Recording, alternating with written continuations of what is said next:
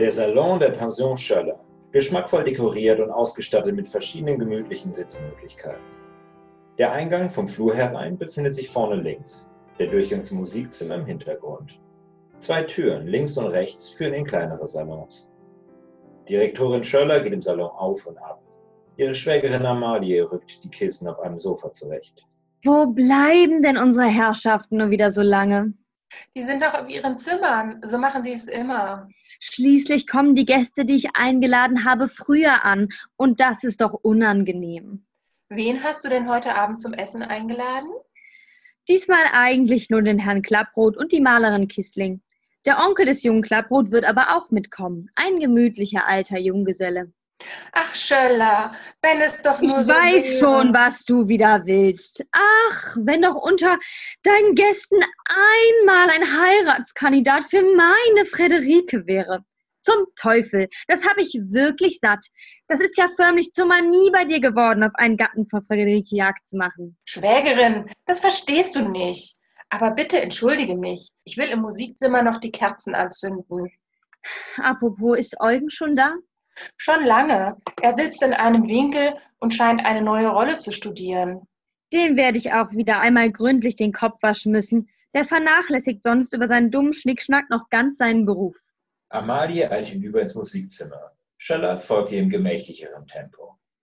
Kaum sind sie verschwunden, betreten Alfred und Frau Kissling den Salon. Alfred schaut nervös umher. Wie mir zumute ist, kann ich niemandem sagen. Es ist und bleibt doch eine unerhörte Frechheit. Meinen Onkel. Hängst du schon wieder an mit deinen Bedenken? Jetzt ist's zu spät, mein Junge. Zurück können wir nicht mehr. Ach, eine hübsche Situation. Herrgott, wenn das nur gut geht. Aber wo bleibt denn der Onkel? Ach, er legt schon seinen Mantel ab und bringt vor dem Spiegel seine Kleidung in Ordnung. Psst, er kommt. Vom Flur her tritt Klapproth ein und schaut sich aufgeregt um. So, Also, da bin ich. Alfred, nimm dich zusammen. Also endlich bin ich am Ziel meiner Wünsche. Ei, aber wo sind denn eigentlich die Patienten? Gedulden Sie sich nur. Die werden gleich erscheinen. Ich werde gleich mal nachsehen. Als Frau Schöllers Stimme aus dem Musikzimmer erklingt, zuckt der alte Klapproth zusammen. Ei, da kommt schon einer. Aber Onkel, mäßige dich doch. Das ist ja Direktorin Schöller. Ach so, das ist nur die Direktorin. Oh, Direktorin Schöller betritt den Salon, strebt auf ihre Gäste zu, um sie zu begrüßen. Ah, meine Herrschaften, seien Sie mir herzlichst willkommen. Sie sind von einer schmeichelhaften Pünktlichkeit.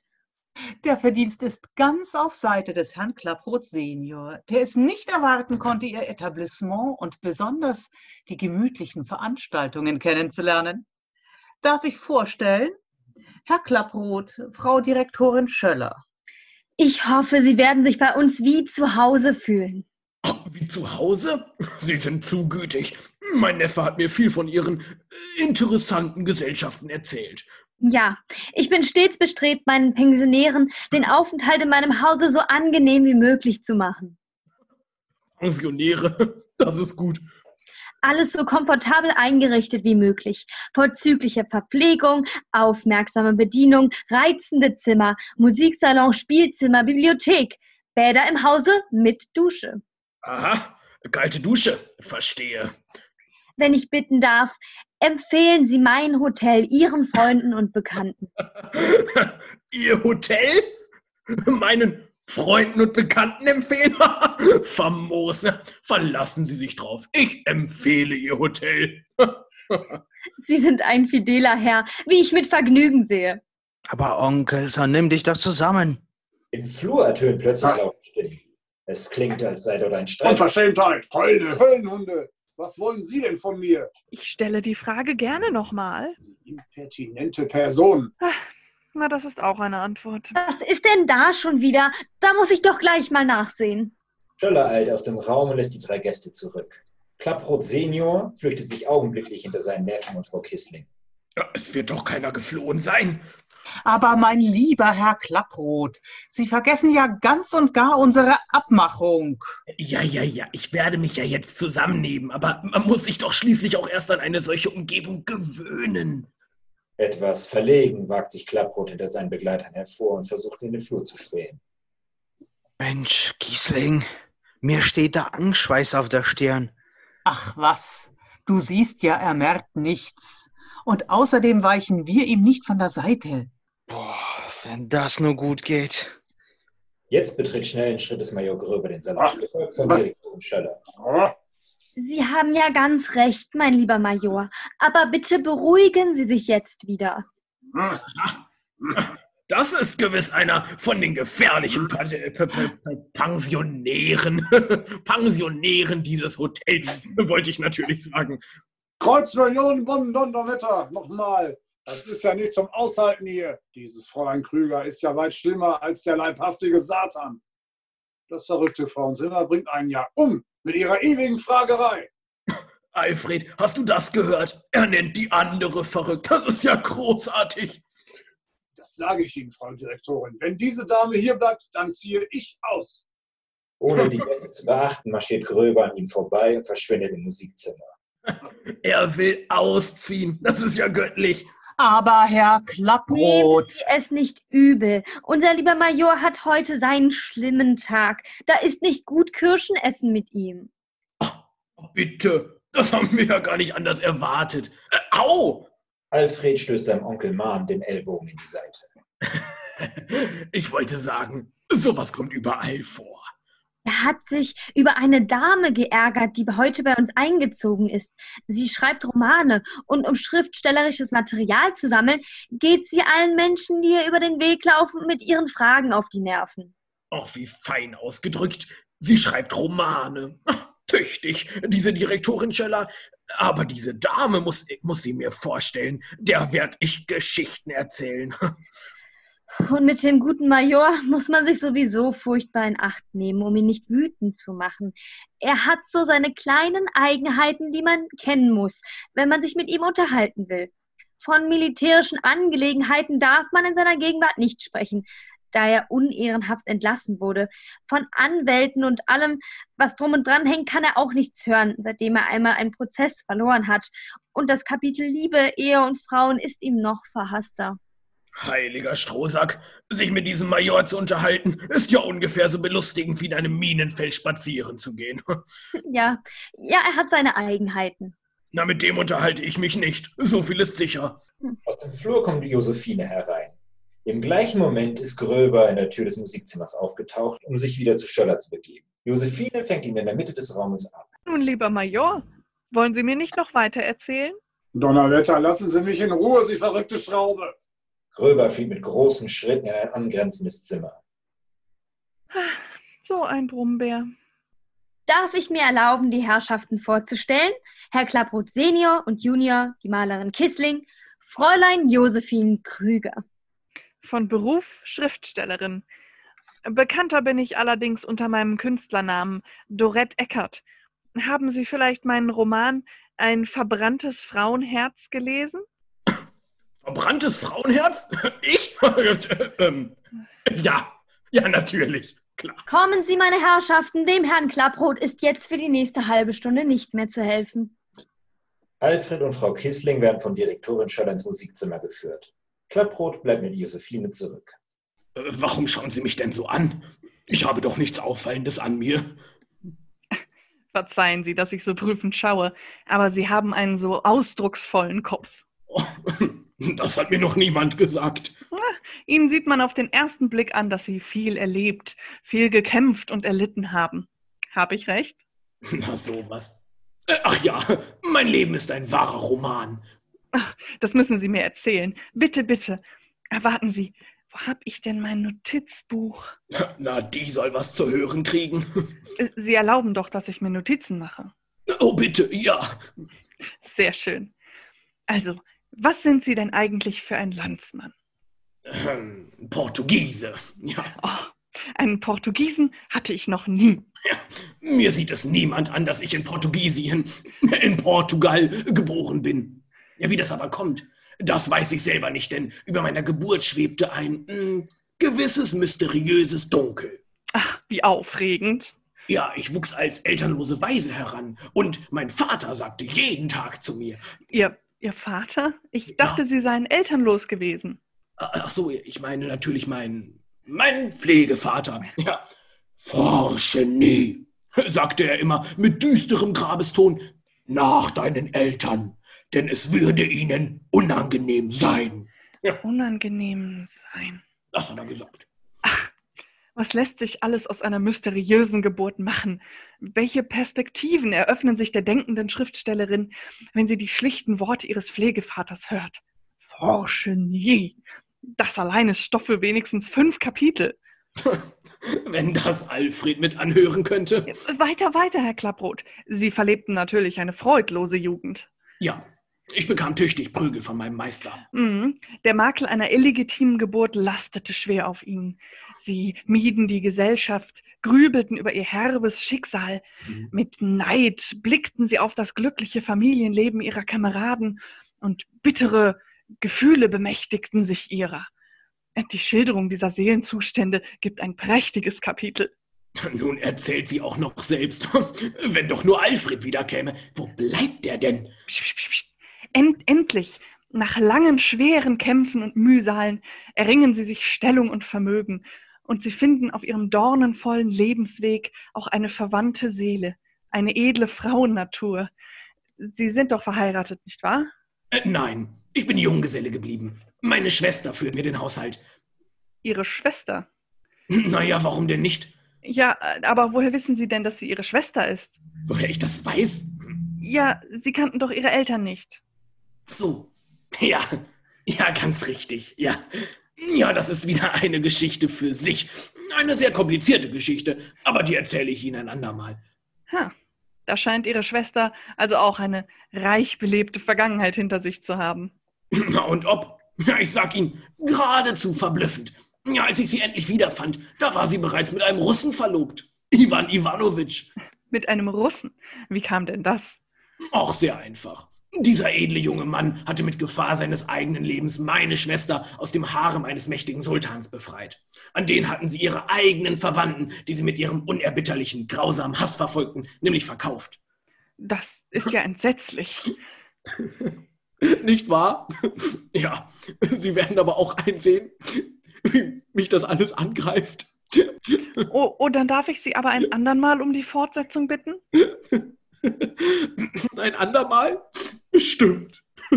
Während Klapprot sich noch die Lachtränen trocknet, betritt Bernardi schwungvoll den Salon. Nun, Fräulein Krüger, wieder das Notizbuch zur Hand. Wer es ernst mit seiner Kunst meint, wie ich, lässt es sich nicht entgehen, aus dem ewig sprudelnden Quell des Lebens zu schöpfen. Sie gestatten mir wohl, Sie miteinander bekannt zu machen. Herr Klapproth, Herr Fritz Bernardi, unser berühmter Löwenjäger. Löwenjäger? Das wird er Ihnen selbst erklären.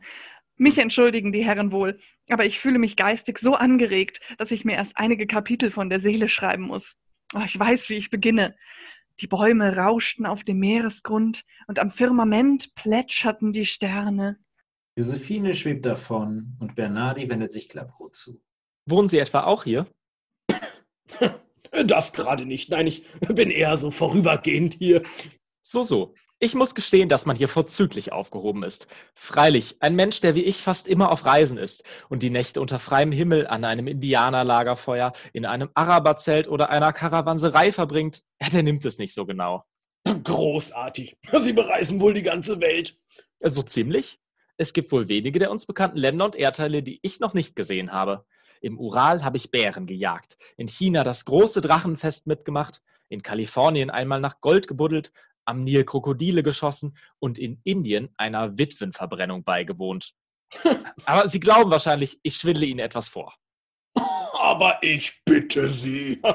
Na, Sie glauben gar nicht, wie sehr mich Ihre Schilderungen interessieren. Ah, da- Das freut mich außerordentlich. Denn sehen Sie, bei meinen Bekannten finde ich so gar kein Interesse für meine Passionen. Ja, die nennen mich hinter meinem Rücken noch einen verrückten Kerl. Oh, Das ist ja unerhört. Wie könnte es denn Schöneres geben, als die Welt zu sehen?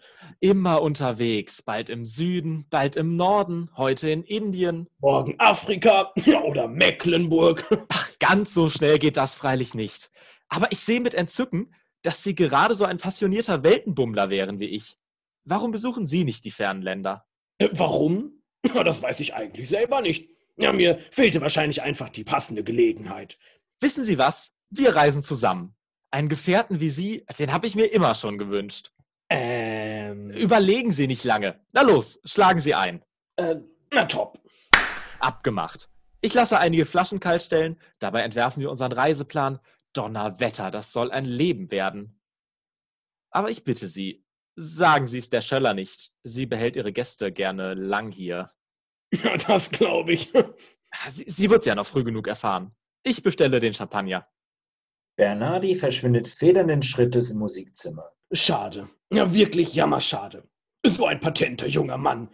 Und dann in einer solchen Anstalt. Ja, aber da sieht man wieder einmal, wie liebenswürdig solche Menschen sind, äh, wenn man ihnen nicht widerspricht. Ja, Jetzt, jetzt plant der arme Teufel die haarsträubendsten Reiseprojekte und bildet sich ein, wir zwei gondelten los nach Timbuktu oder sonst wohin. Frau Kissling kommt eiligen Schrittes aus dem rechts angrenzenden Zimmer. Ihr auf den Fersen ist Amalie, Direktorin Schöllers Schwägerin. Jetzt weiß ich aber bald wirklich nicht mehr, wo ich mich vor dieser Frau Pfeiffer hinflüchten soll. Die verfolgt mich ja geradezu mit ihren mütterlichen Ratschlägen, Fragen nach heiratsfähigen Freunden und Bemerkungen zur Ehe, den Freuden der Ehe, dem Glück der Ehe. Ach, wie entgehe ich ihr nur? Da steht Onkel Klapproth. Ich bin gerettet. Frau Kissling, Sie wollen mir wohl durchbrennen. Wir haben doch so hübsch zusammen geplaudert. Ach, ich wollte nur schnell einmal nach Herrn Klapproth sehen. Den habe ich ja auch noch gar nicht begrüßt. Darf ich ihn Ihnen vorstellen? Oh, ich bitte Sie dringend darum. Dann könnten Sie ihm etwas vom Heiraten erzählen. Herr Klapproth, Frau Pfeiffer. Frau Kissling flieht ins Musikzimmer und lässt Amalie bei Klapproth zurück. Höchst erfreut. Ähm, wohnen Sie auch hier? Aber ja, Sie fühlen sich doch hoffentlich wohl und behaglich bei uns. Oh, ich amüsiere mich ausgezeichnet. Das wird meine Schwägerin Frau Schöller sehr freuen. Ach je, es ist die Schwägerin der Direktorin. Sollte die etwa auch in Sie müssen jetzt aber auch öfters zu uns kommen. Wie mir meine Schwägerin erzählte, sind Sie Junggeselle. Da müssen Sie sich gewiss manchmal recht einsam fühlen. Ich danke, ich komme gut zurecht. Haben Sie denn noch nie daran gedacht, sich zu verheiraten? Ja, das wohl, aber ich bin nie dazu gekommen. Ha, verlobt war ich sogar verschiedene Male. Aber meine Bräute fanden immer einen, der ihnen noch besser gefiel. Unbegreiflich. Ein so schöner, ansehnlicher Mann wie Sie. Braucht doch nur die Finger auszustrecken, wenn er wirklich heiraten möchte. Hm, das klingt dann doch jetzt recht vernünftig, was Sie sagen. Haben Sie eigentlich meine Tochter Friederike schon kennengelernt? Just in diesem Moment kehrt Bernardi von seiner Champagnerbestellung zurück. Der Sekt ist schon prächtig eingekühlt, also bitte. Ha, pardon, Sie sind in schöner Gesellschaft. Da will ich nicht stören. Ah, Herr Bernardi. Den Herrn Klapproth dürfen Sie mir aber noch nicht entführen. Wir unterhalten uns gerade so gut. So grausam bin ich nicht, verehrteste. Darf ich Herr Klapproth nur kurz auf ein Wort beiseite nehmen? Mein Lieber, schwatzen Sie nicht zu viel. Wir haben noch viel zu besprechen. Sie unterhalten sich gewiss mit Frau Pfeiffer übers Heiraten. Ja, woher wissen Sie denn das? Frau Pfeiffer spricht von überhaupt nichts anderem als vom Heiraten, von ihrer Tochter. Das ist eine fixe Idee von ihr. Eine fixe Idee. So, so. Lassen Sie sich um Himmels Willen auf keine Diskussion mit ihr ein, sonst sitzen Sie übermorgen noch auf diesem Fleck. Bis nachher also. Sie finden mich nebenan im kleinen Salon. Ja, merkwürdig. Wo es bei den anderen fehlt, ja, das wissen solche Kranken ganz genau. Wie liebenswürdig von Ihnen, mir noch ein wenig das Vergnügen Ihrer Gesellschaft zu gewähren. Ich darf mir wohl schmeicheln, dass das Thema unserer Unterhaltung Sie so interessierte. Ja, ich kann's nicht leugnen. Meiner Tochter wurden Sie also noch nicht vorgestellt? Hm, Ja, ist die denn auch hier? Seit circa acht Tagen. Meine Oh. Schwägerin meint, sie sei hier weit besser aufgehoben als in der Pension, in der sie sich zuvor befand. Äh, verstehe. Ich bin aber auch so glücklich, dass das Kind bei mir ist. Ich wäre außer mir, wenn das Mädchen mich verlassen oder gar einen leichtsinnigen jungen Spring ins Feld heiraten wollte. Freilich, wenn ein reiferer und würdigerer Mann käme, das wäre etwas anderes. Ach was. Ja, der könnte sich glücklich schätzen. Sie kann kochen und sie hat überhaupt eine ausgezeichnete Erziehung genossen. Es hat ein Heidengeld gekostet, aber ich sage immer, eine gediegene Erziehung ist die beste Mitgift. Habe ich nicht recht, Herr Klapproth? Aber vollkommen, gnädige Frau. Wie freut es mich, endlich einmal wieder einem so vernünftigen Mann zu begegnen. Nachher stelle ich Ihnen meine Friederike vor. Das wird mir ein Vergnügen sein. Bernardi steckt den Kopf zur Tür herein. Aber mein lieber Herr Klapproth, wo bleiben Sie denn? Ich kann doch den ganzen Champagner nicht alleine trinken. Ich will Sie nicht länger zurückhalten, mein lieber Herr Klapproth. Herr Bernardi wird sonst ungeduldig. Wir sprechen uns ja nachher noch. Auf alle Fälle. Mit zufriedenem Gesicht verlässt Amalie den Salon. Na, die wäre ich endlich los. Lange wird sie Klapperrot wohl nicht aus den Augen lassen. Bernardi hat derweil an der Tür gewartet. Nun, Herr Klapproth? Ich komme ja schon. Herr Klapproth, Sie müssen erlauben, dass ich meiner Freude, Sie zum Reisegefährten zu haben, Ausdruck gebe und Ihnen ein würdiges Geschenk mache. Oh, da bin ich aber gespannt. Sie wollen mir etwas schenken? Ein paar prächtige junge Leoparden, die ich aus Afrika mitgebracht habe und eigentlich dem zoologischen Garten stiften wollte. Ein paar junge Leoparden. Ja, Sie nehmen sie doch an? Na, natürlich. Die, die haben mir schon lange in meinem Haushalt gefehlt, ja. Ich kann mir nicht helfen. Sie sind ein großartiger Kerl. Klapprot folgt Bernardi in den kleinen Salon auf der linken Seite. Kurz darauf treten Kissling und Alfred ein. Sie aus dem Musikzimmer, er aus dem kleinen Salon rechts. Nanu? Aber Alfred, Mensch, was ist denn mit dir? Ich erkenne dich ja gar nicht mehr. Ach, Kiesling, Herzensfreundin, gib mir einen Kuss. Ach, Unsinn, bist du betrunken? Nein, ich bin verliebt. Ach so. Ja, dann ist dir freilich manches zu verzeihen. Aber sag mir doch, wie ist denn das so schnell gekommen? Ah, ich will mich kurz fassen. Es war im Mai vorigen Jahres. Und jetzt haben wir September. Das dauert zu lang. Adieu. Äh, Wo willst du denn hin? Na, in eine unterhaltsamere Gesellschaft. Du bleibst hier. Ach, erst rast der See und will sein Opfer haben. Na, meinetwegen. Ich bin auf alles gefasst. Es war also im Mai vorigen Jahres, als ich sie zum ersten Mal sah. Überspringen wir die Zwischenzeit. Und Sie sehen und lieben war eins. so ist's recht. Das Tempo gefällt mir. Kurz darauf musste ich ganz plötzlich eine wichtige Geschäftsreise antreten. Als ich zurückkam, Ah. war sie verschwunden und so viel Mühe ich Mhm. mir auch gab, sie war und blieb weg. Ach, bitte tu mir den einzigen Gefallen und finde sie. Jetzt. Ich habe sie ja gefunden. Hier habe ich sie gefunden. Hier? Na, Glückwunsch, mein Lieber. Ah, man beginnt jetzt drüben zu musizieren. Da bleibe ich lieber hier. Famos. Während der musikalischen Vorträge wollte ich mich hier mit ihr treffen. Frau Kissling geht im Zimmer auf und ab. Dabei bemerkt sie, dass die Tür zum Salon links offen steht. Sie winkt Alfred zu sich. Alfred, Alfred, komm schnell. Schau dort hinten im Zimmer. Da sitzt dein Onkel und trinkt mit Herrn Bernardi genüsslich Champagner. Sieh nur, wie fidel der alte Herr ist. Über was mag er sich nur so königlich amüsieren? Hm. Ach, Bernardi wird ihm seine Reiseerlebnisse und Abenteuer erzählen. Lassen wir also den Onkel in seiner Gesellschaft. Da ist er gut aufgehoben und hat keine Gelegenheit, Unfug anzurichten. In diesem Moment tritt Friederike ein. Alfred schiebt Kissling beiseite. Bitte verdufte. Das ist sie also? Psst. Verschwinde. Ach ja, nur dir zuliebe. Frau Kissling zieht sich diskret zurück. Friederike nähert sich Alfred. Ich habe sie doch hoffentlich nicht gestört und ihre Freundin vertrieben. Aber ich bitte Sie, die Kiesling liebt Musik leidenschaftlich. Sobald sie nur Klavier hört, ist sie nicht mehr zu halten. Äh, Sagten Sie mir nicht vorhin, Sie hätten mir eine wichtige Mitteilung zu machen? das ist auch der Fall. Äh, apropos, Fräulein Federica, habe ich Ihnen denn schon gesagt, wie sehr ich mich gefreut habe, Sie nach so langer Zeit hier wiederzusehen. Sie erinnern sich also noch? Sie haben auch nicht vergessen? Ich habe Sie doch sofort, trotz des Bartes, wiedererkannt. Äh, ja, das ist wahr. Habe ich Ihnen schon gesagt, dass ich im Begriff stehe, mich selbstständig zu machen und ein Geschäft zu gründen? Da gratuliere ich Ihnen aber von Herzen. ein großes Fachgeschäft für Küchengeräte und Haushaltsgegenstände aller Art, vom größten bis zum kleinsten, nur echte Markenware zu den besten Preisen mit prompter und kulanter Bedienung. Und deshalb, lieber Friederike, darf ich wohl auch die Frage an Sie richten, ob Sie sich entschließen könnten. Sie lachen? Weil Sie so viele Worte machen. Warum fassen Sie sich denn nicht kürzer? Ich soll mich kürzer fassen? Äh, ja, haben Sie denn erraten, um was ich Sie bitten wollte? Wir sollen Ihr Geschäft unseren Gästen und Bekannten empfehlen. Stimmt's? Äh, nicht so ganz. Ich hätte eigentlich eine andere Frage an Sie. Und die wäre?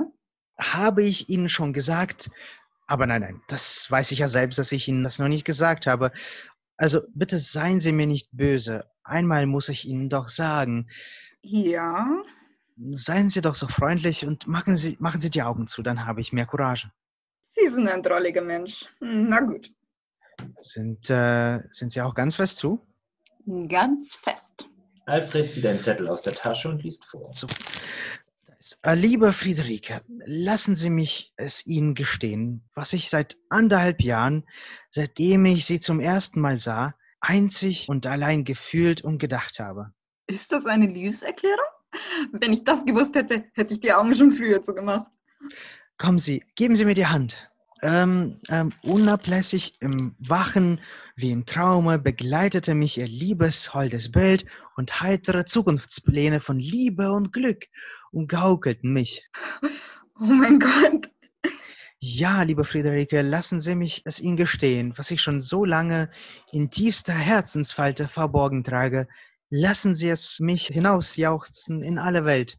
Mein süßes Geheimnis, Friederike, Herzensschatz, süßes Mädchen, ich liebe dich, Ausrufe. Oh, Wie? äh, nein, nein, Sie machen die Augen wieder zu. Oh mein Gott, ich bin blamiert. Wir haben es abgelesen. Sie verspotten mich jetzt wohl. Aber nicht doch. Und Ihre Antwort auf meine Frage, meine Bitte? Die will ich mir jetzt rasch aufschreiben. Oh, du Süße, die will ich mündlich haben. Sie fliegt zur Tür hinaus, Alfred hastet hinterher. Kaum sind sie verschwunden, betritt der alte Klapprot mit amüsiertem Gesicht den Raum. Ein großartiger Kerl, ja, ein ganz großartiger Kerl. Jetzt hat er mir schon vier Leoparden geschenkt und einen Rhinoceros in Aussicht gestellt. Bis nach Hinterindien hat er bereits unsere Rundreise geplant. Es fehlt nur noch, dass er einen kleinen Abstecher auf den Mond in das Programm aufnimmt. Den Mond, dass ich nicht lache. Auch Major Gröber betritt den Salon. Als er den amüsierten Gesichtsausdruck auf äh, Klapprots Gesicht sieht, hält er inne. Herr, lachen Sie über mich? Denken Sie hin, Herr Major. Ich werde doch so einen verdienten Militär wie Sie nicht beleidigen wollen. Verdienter Militär? Hä? Soll das vielleicht eine Anspielung sein, dass ich Um unehrenhaft Gottes entlassen worden bin? Willen, nein, um Gottes Willen, nein. Ich weiß ja, Sie hören nicht gern darüber sprechen und machen kurzen Prozess mit denen, die dann trotzdem darüber. Prozess? Legen Sie es darauf an, mich zu beleidigen? Schön, Sie werden von mir hören. Wutentbrannt stürmt Gröber aus dem Salon.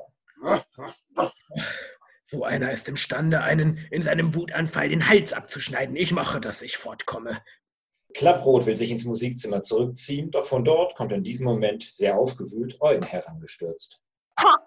Ihr wollt mich nicht hören.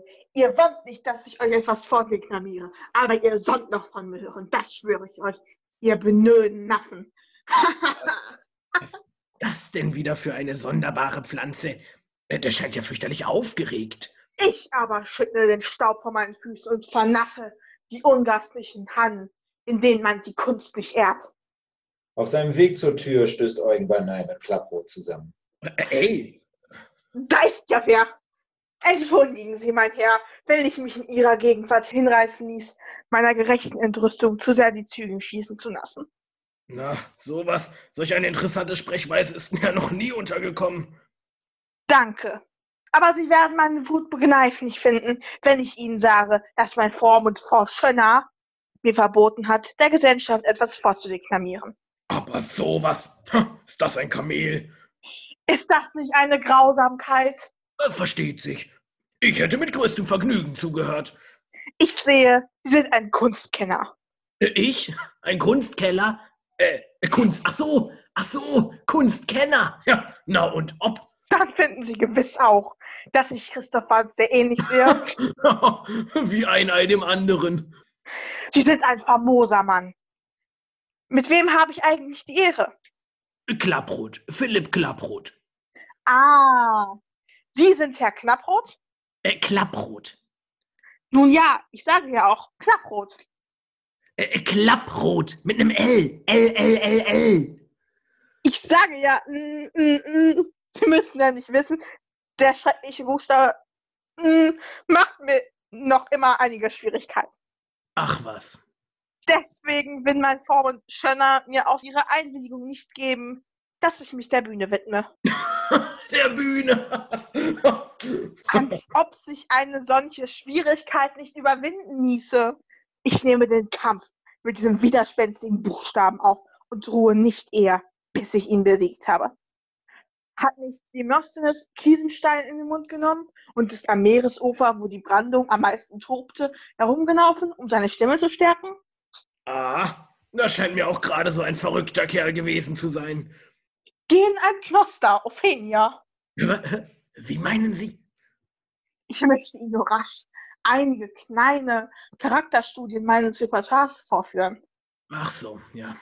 Nacht muss es sein, wo Frieden an Sterne strahlen. Wannstein. Von wem? Wallenstein? Ach so, ach so, richtig. Von Schinner. Ja. Bravo, bravo. Ja. Danke, danke. Sie sehen, ich fasse diese Rolle anders auf als der gewöhnliche Schauspieler. ja, ganz anders. Das muss man Ihnen lassen. Wer schneit dort hinter mir? Ja, wer schneit denn? Nicht tot. Noch nicht ganz tot. Na, jetzt wird's langsam beunruhigend. Ich bin zwar grausam, Da haben wir es. aber doch barmherzig. Eine gute Rolle von mir, der Otello. Was meinen Sie? Das war doch naturgetreu. Teufel auch, ja. Ich, ich verlang's gar nicht natürlicher. Sollen ich Ihnen noch einige Proben? Äh, nein, nein, nein, nein, danke. Ich danke herzlichst. Sie finden an, so, dass ich Talent habe? Ja, kolossales Talent. Ach, mein Freund, ich danke Ihnen. Sie haben durch Ihr gerechtes Urteil mir wieder Mut eingeflößt. Nehmen Sie wohnen. Leben Sie wohl. Eugen verlässt beschwingt den Salon. Klapprot wischt sich den Schweiß von der Stirn. Oh, Jetzt mache ich aber auch, dass ich fortkomme, wie es in einer solchen Anstalt zugeht. Gerade will auch Klapprot den Salon verlassen. Doch plötzlich bricht im Musikzimmer nebenan ein Tumult. Ist doch nicht normal.